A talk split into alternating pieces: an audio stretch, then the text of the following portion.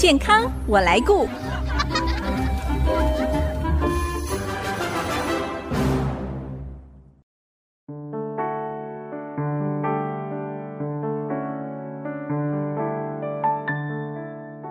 大家好，我是王淑荣，欢迎收听《健康我来顾》节目，一起关心你我的健康。根据卫福部国民健康署网站资讯，现代人常见的代谢症候群其实是可以预防也可以治疗的疾病，但如果不及早检查治疗，将比一般人得到糖尿病的风险要多六倍。另外，像是罹患高血压、高血脂、心脏病和脑中风等慢性病的风险也会大大的提升。所以，代谢症候群是我们身体健康亮起黄灯的一个重要警讯，绝对不可以轻忽。今天我们很高兴可以邀请到新竹市卫生局国健科王惠萍科长以及庄雅竹营养师来介绍这个现代人一定要了解的疾病——代谢症候。候群，也教大家怎么样聪明吃健康动，远离代谢症候群的发生。我们先欢迎王慧萍科长，慧萍科长您好，主持人好，各位听众朋友大家好，也欢迎雅竹营养师，大家好，各位听众朋友大家好。其实我们现代人因为生活工作形态的改变哦，加上饮食过量啊、高油、高糖、缺乏运动等等的因素，让代谢代谢症候群的人数呢是越来越多了，可能大家比较常听到的是三高，三高的问题，但其实呢，代谢症候群对我们健康的影响也是非常大的。那一开始是不是可以跟大家来介绍一下，到底什么是代谢症候群呢？代谢症候群简单来说是指代谢老化，嗯，如同我们四十岁以后关节会老化、眼睛会老化的问题一样。哦，那事实上。让我们的代谢也会老化。那年轻的时候，我们在饮食上可能会吃一些炸鸡等，代谢都不会有什么大问题。对。可是到了四十岁以后，我们吃这些食物，可能就会发现我们的肚子开始变大了。嗯。啊，血压、血糖和血脂也开始变高。呃，这也就是代谢老化的问题。是，那我们要怎么样知道自己已经有代谢症候群的症状呢？像您刚才说大富婆或者是中广身材，这个就是一个警讯，是不是？是的。简单来说，我们可以从五个条件来看代谢症候群。那其中当中如果有三个有符合，小心就是代谢症候群上升了。嗯，那五个条件呢？我来念出来。好，那大家可以同时在心里默默的打勾，看有没有符合这个代谢症候群的条件。是。那第一个。呃，就是就是拿出皮尺来量一下我们的腹围。嗯，男生的腰围如果大于九十公分，女生的腰围大于八十公分，如果符合就可以打勾。是。那第二个条件就是血压，那血压计如果家里有的话，就可以赶紧拿出来量一下。那收缩压大于一百三十，收缩压就是比较高的那个部分。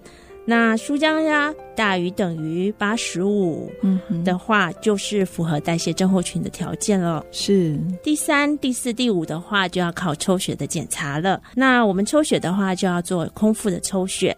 如果说血糖是大于一百，那又还没有到糖尿病的标准，那糖尿病的标准是大于一百二十六，是属于糖尿病。啊，如果大于等于一百的话，也是代谢症候群的警警讯。嗯，好，这个部分如果有的话，就要打勾喽。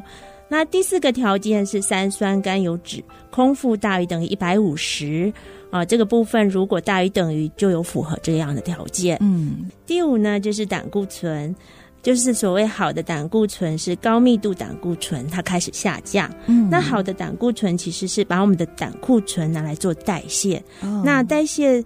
呃，如果这个能力下降了，就是代表代谢症候群就就有可能。那如果男性是低于四十，啊，女性是低于五十的话，就是代谢症候群的警讯了。嗯，后面这几项都是需要抽血来做检查的，是的，对对？没有错。嗯，所以总观来说，这五个指标就是肥胖再加上三高，像这些都属于代谢症候群的危险因子嘛，是高危险族群。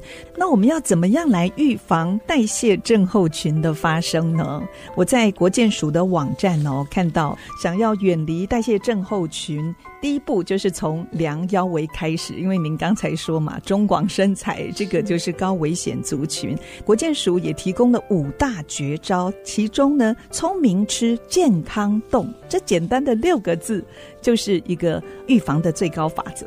对，没有错。嗯，无外乎是透过饮食和运动来改善我们的生活习惯，调整是非常重要的。嗯，那谈到吃，是不是请雅竹营养师来跟我们谈一下，要怎么样来聪明选择、聪明吃呢？那我们刚刚有提到啊，代谢症候群大多与不良的生活习惯有关，嗯、像是。饮食习惯不佳，摄取过多的热量、低纤、高糖、高油脂的饮食，都使代谢症候群容易找上门哦。那与健康者相比，有代谢症候群的人，未来罹患糖尿病及慢性疾病的几率大幅增加。因此，想要改善及预防代谢症候群，健康饮食很重要。嗯、我们可以从日常的饮食习惯进行着手改变。接下来呢，我会以低油、低糖、低盐、高纤三低一高的健康饮食原则来教大家如何聪明选健康吃。嗯，我知道三低一定是低油、低盐、低糖，对不对？没错，这个是现代人哦，哇，常踩到的地雷。对，因为有时候可能这些本来应该遵守的三低变成三高的时候，就会造成代谢症候群的找上门。是，那低油呢？低油的部分，我现在介绍低油的部分，减少含有饱和脂肪酸及胆固醇的食物，可以降低总胆固醇及低密度脂蛋白胆固醇的形成。是，特别是一些加工制品，对不对？没错。对，所以接下来我会以食材、烹饪方式跟如何挑选健康的油脂这三大部分来教大家如何选择。嗯，那在食材的部分呢，我们可以减少选择反式脂肪、高饱和脂肪酸。高胆固醇的食物及加工食品，像是我们在选择肉品的时候啊，可以将猪肉、牛肉、羊肉等红肉替换成鸡肉、鱼肉等白肉，嗯、或是搭配植物性蛋白质，如黄豆啊豆制品。那、嗯、家畜的部分呢，也就是两只脚的动物，像鸡啊鸭，我们就是建议。在进行烹调之前呢，先去皮跟去肥肉。有些烧烤还特别是烧烤鸡皮，对，还会特别选择去吃。但是那就是就很担心是不是胆固醇的部分跟血脂。是是，所以这个是低油，一定要注意。我们食材的选择就要慎选了。在烹调上是不是也需要做低油的考量呢？没错，在烹调方式的挑选当然是减少油炸的选择。那低油的方式有哪一些呢？像是蒸、煮、烤、清炖、凉拌以及低温略炒。除了可以保持食物原有的鲜味，也可以减少过多的油脂摄取哦。那谈到低糖，我觉得现代人好像很难抗拒糖的诱惑，诶，甚至下午茶，呃，手摇杯含糖饮料。对，没错。那因为糖的部分，如果摄取的话，就跟我们的血糖上升有关，嗯、所以我们要做到第一个就是避免摄取精制糖类或加糖的食物。刚刚说的。饮料就是其中之一哦。对，那如果想要吃甜食的人啊，可以用少量的砂糖、蜂蜜、果干，或是少量的代糖，如阿斯巴甜、赤藻糖及菊糖等来做取代哦。嗯，除了糖，其实盐分的摄取也很重要，对不对？没错，因为摄取过多的盐分啊，容易引起血压偏高。因为它盐的部分里面的钠会使我们的血压会有上升，是对，所以在高血压患者的部分呢，要更要应该避免含盐含钠的食物。嗯，对。那以下的话，以日常的几个要点，然后分享给大家。第一个部分呢，就是要减少过多的调味料，像酱油啊、盐、味精，以及用各式的调味料及腌制、卤制的食物。是，尤其是高血压的患者呢，更应该要避免哦。那再来就是使用天然的食物做调味，以减少用盐量。可用柠檬、葱、蒜、九层塔、香菜等天然的香料来进行食物的调味哦。是。再者，在选购商品的时候，不管是调味料或食品当中，都含有钠含量，可多加注意食品包装上的营养标示来了解。钠含量的多寡，对，我们在选购食品的时候，一定要养成习惯，看它的营养还有内容物的成分，对不对？没错。哦，在里面的话，我们就可以了解到说钠的含量我们摄取多少。那建议的话，每日的钠总摄取量不要超过两千四百毫克哦。两千四百毫克，没错。嗯，再来的话就是高纤的部分。是那高纤的部分呢，我们以全谷杂粮为主食，像是糙米、燕麦、大麦、薏仁、地瓜等山药原食食物去取代精致的淀粉，都是很好的选择。嗯，在蔬菜水果部分呢，当然就是多吃多色的蔬菜以及适量的水果。为何是适量呢？因为水果里面含有果糖，对吃多了血糖一样会上升。台湾的水果含糖量对太高了，对很高，所以要多加注意。所以这边的水果是以适量，嗯、那。可以分量可以参照我的餐盘原则，每餐水果拳头大，菜比水果多一点的方式去摄取哦。嗯，要聪明吃，三低一高的原则，大家一定要把握住。休息一下，广告过后再听两位的分享，马上回来。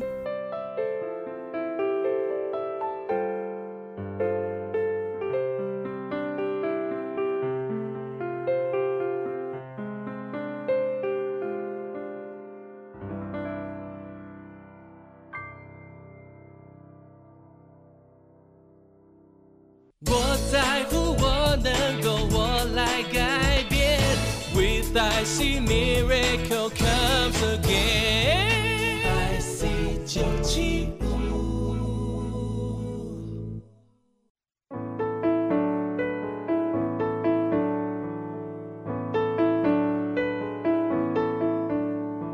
您现在所收听的是 ICG 竹科广播 FM 九七点五健康我来顾节目，我是王淑荣。今天我们谈的主题是现代人常见的代谢症候群。我们邀请到新竹市卫生局国健科王惠平科长，还有庄雅竹营养师来节目分享。在上一段呢，我们谈到，如果想要预防代谢症候群的发生哦，其实不难，简单的六个字：聪明吃，健康动。不过，我们谈到运动哦，大家都知道运动的重要，可是现代人在工作跟家庭的忙碌之下哦，就常常牺牲了运动哦。我想继续请教惠萍科长，如果说现在人没有时间运动，有没有什么替代运动的方案呢？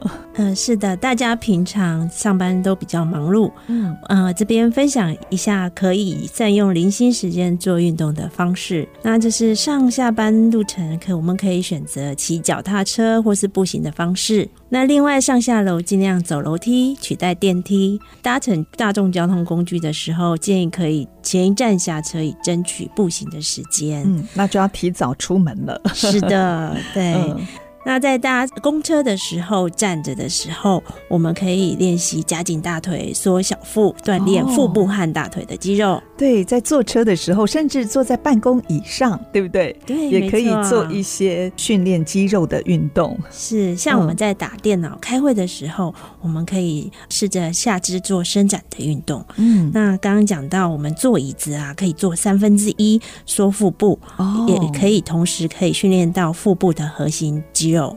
那另外还有像一些追剧族。其实看电视做一些伸展操，或者是原地踏步跑步，哎，这样子的慢跑，这也蛮合适的运动，对不对？对，没错。我们也可以利用一些哑铃啊，或是装满呃六百 CC 的矿泉水来做一些举上举下锻炼手臂的一个肌力的运动。嗯，那同时我们也可以在洗碗的时候练习蹲马步，加紧我们的大腿肌肉。嗯，对。那在假日的时候，我们建议。和家人去从事爬山或一些户外的休闲活动哦，千万不要待在家里头，又是看电视。对，我们介绍一下健走，健走其实是一个很好入门的运动，它不需要任何的装备，只要穿着轻便的衣服。还有运动鞋就可以把健走融入我们的生活当中。我们建议是每天健走十五分钟，可以改善我们身体各项的相关机能，嗯、同时也可以增加我们呃脑内啡的增加，让我们可以心情愉快，疏解压力。对，健走真的是很好的运动选择。那雅竹营养师是不是也要跟我们介绍一下，在我们新竹地区是不是也有一些适合健走的路线呢？那这边的话，我分享一下，新竹其实目前有十条的健走步道。哇，有十条哦，没错，已经有十条喽。所以假日的时候可以与家人去健走，培养感情啊，也多加一些运动。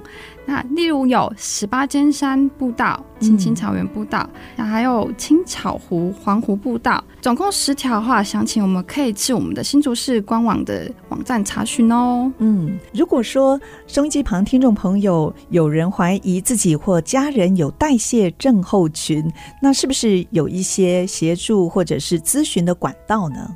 呃，是的，为帮助民众做好代谢症候群的健康管理，国民健康署和中央健保署推动代谢症候群计划，来帮助民众来改善慢性病的共同危险因子，来远离代谢症候群。嗯。呃，主要是针对两者，就是年龄如果是二十到六十四岁，经过健康检查就医发现有代谢症候群的民众，那二十到六十四岁符合糖尿病前期，也就是糖化血色素介在五点七到六点四之间，民众可以期待近三个月的健检报告到合约诊所，嗯、或者是到合约诊所去进行代谢症候群的抽血检查。那只要符合代谢症候群五大指标里面的三项，就可以进行后续的追踪和管理，包括饮食、运动、体重控制、戒烟、戒槟榔、三高管理等健康指导，嗯、由医师和病人共同设定改善的目标。是，那后续他会做定期的追踪和评估，帮助民众建立正确的健康行为，做好做好自我的代谢症候群管理，及早改善。避免后续慢性病的发生。嗯，那我们新竹市有呃二十七家的合约诊所。那详情可以上我们新竹市卫生局的官网查询。嗯，其实有句话说，预防胜于治疗。那定期的健康检查，早发现、早治疗，真的是非常重要。像我身边就有一些人哦，呃，常常是在常规的健检当中发现问题，都说很幸运。但其实这种的幸运还是自己赢得来的。我知道，在公部门、国健署跟各个县市卫生局、卫生所也都。都有一些筛检跟健检的服务，那是不是也可以为大家介绍一下呢？大家一定要好好的来利用这样的服务。是我这边介绍一下相关的健检管道。我们健康检查有成人预防保健，国民健康署有提供免费四十岁以上未满六十五岁每三年一次，或是六十五岁以上每年一次的成人预防保健服务。那其中就包括了代谢症候群的相关筛检项目。嗯，那另外我们新竹市有三十岁以上的市民免费的整合性健康筛检。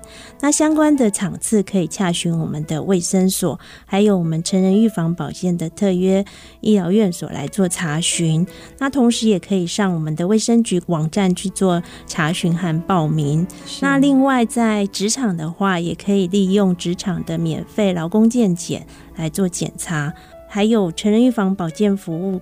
呃，医疗院所他们有一些相关的自费检查，也可以多加利用。嗯、是，其实台湾在进入超高龄化社会，政府为了要照顾长辈的健康，也在各地的卫生所开立针对长辈健康的门诊，像是新竹市有三区。北区、东区以及香山区的卫生所也开立了社区长者的营养门诊的服务，那是不是也可以跟我们介绍一下呢？是的，新竹市的社区营养推广以高龄者为首要的照护对象，由营养师提供专业指导，提供健康均衡饮食原则，以满足日常所需的营养，定期驻点在山区卫生所进行营养门诊的服务哦。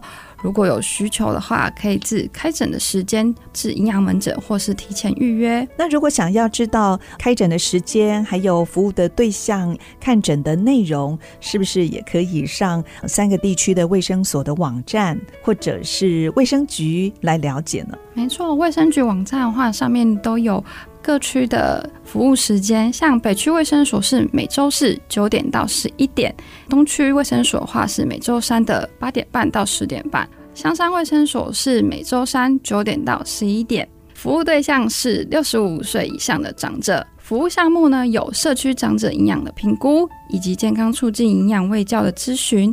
服务方式呢，是采一对一面对的营养教育。嗯，每位长者呢约三十分钟。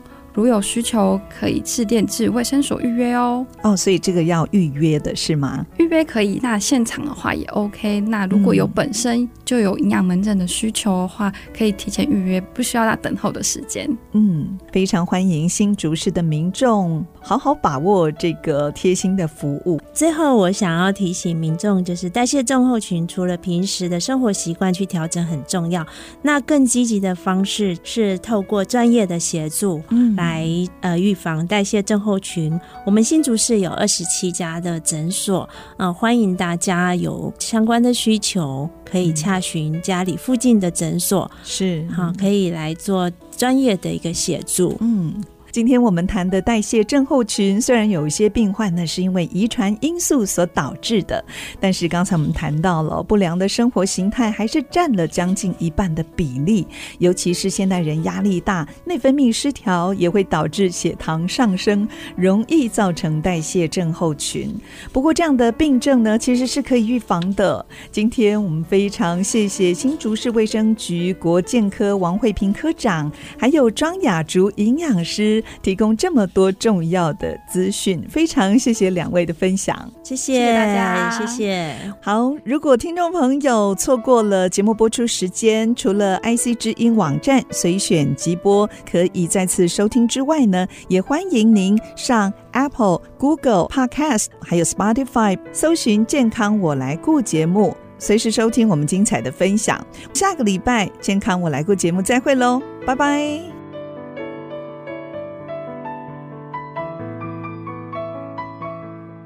以上为新竹市卫生局广告。